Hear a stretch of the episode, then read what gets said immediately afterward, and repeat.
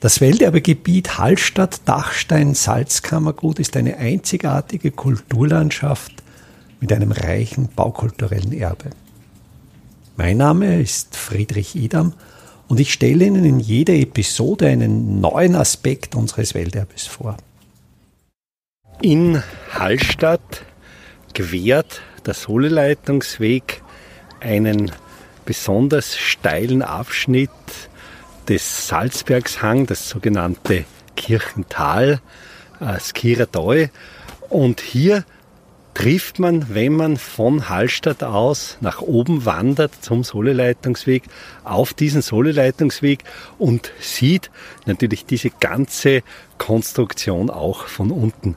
Wir stehen jetzt nur etwa zwei Meter unterhalb des Weges und können uns sehr, sehr gut die Substruktion anschauen.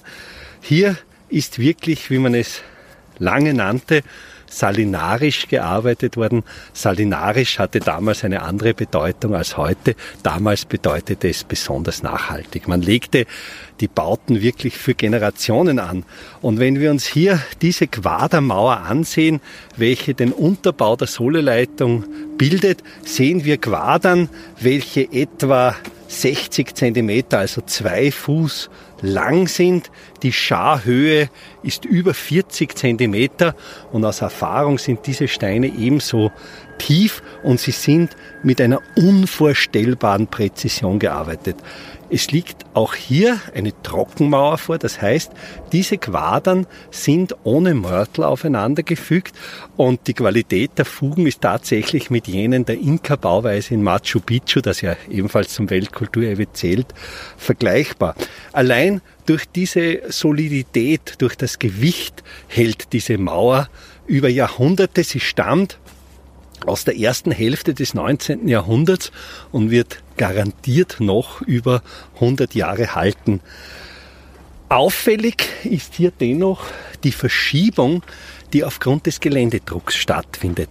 Wenn wir uns die oberste Reihe, die oberste Schar des Mauerwerks ansehen, ist hier der Stein etwas nach außen geschoben. Der obere Stein springt über den unteren jeweils eins bis zwei Zentimeter vor und das passiert lediglich durch den Erddruck. Lediglich dadurch, dass Menschen über diesen Soleleitungsweg gehen, entsteht ein solcher Druck oder eine Verdichtung des Erdreichs, dass diese schweren Steine, wo jeder sicher über 300 Kilo wiegt, dann horizontal nach vorne geschoben werden. Dagegen ist natürlich die Baumaßnahme, dass diese Mauer einen sogenannten Aufzug besitzt. Das heißt, die Vorderfläche dieser Mauer ist nicht senkrecht, sondern Richtung Berg nach hinten geneigt und durch diese Neigung bleibt natürlich das Mauerwerk auch stabil, wenn die Steine auch durch den Erddruck etwas verschoben sind. Hier natürlich auch wunderschön der Bewuchs. Wenn wir, es ist zwar Anfang Jänner, aber der Winter ist so mild, dass noch kein Schnee liegt. Und wir sehen, wie zwischen diesen feinen Ritzen Moose hervorwachsen, Gräser. Das heißt, auch hier fügt sich wieder die menschliche Arbeit nahezu nahtlos in den Naturraum ein. Und auch hier, denke ich, finden wir ein besonders schönes Zeugnis für die Kulturlandschaft des Welterbegebiets Hallstatt-Dachstein-Salzkammergut. Das Gelände hier am Soleleitungsweg ist so steil, der Weg gewährt ja tatsächlich Felswände, sodass nicht nur talseitig diese Quadermauer errichtet werden musste, um eine Stütze für den Weg zu bekommen, sondern um diesen sehr schmalen Weg, der nicht wesentlich breiter als einen Meter ist, musste auch noch bergseitig dem Felsen Platz abgewonnen werden. Und hier wurde in klassischer Bergmannstechnik mit Schlägel und Eisen der bergseitige Fels abgearbeitet, um noch einige Dezimeter Wegbreite hinzugewinnen zu können.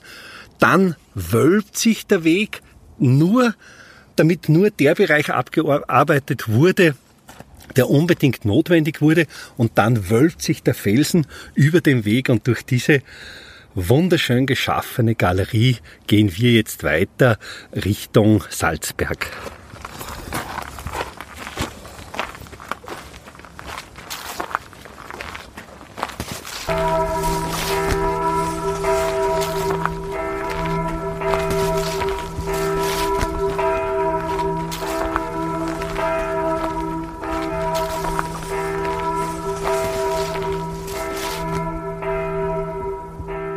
Der Soleleitungsweg von Hallstatt bis Ebensee war bereits im Jahre 1607 fertiggestellt.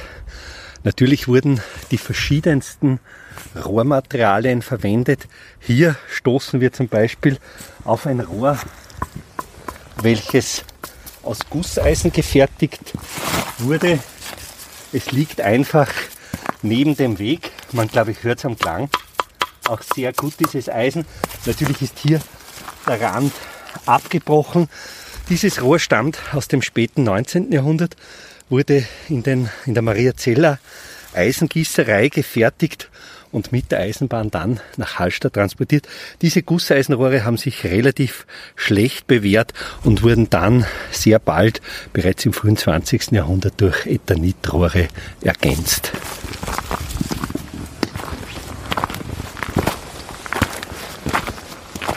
Heute werden als Rohrmaterial Rohre aus Kunststoff verwendet.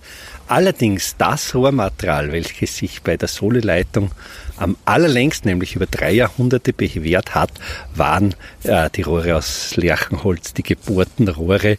Eigentlich die ursprüngliche Ausstattung des Wegs hatte die längste Lebensdauer.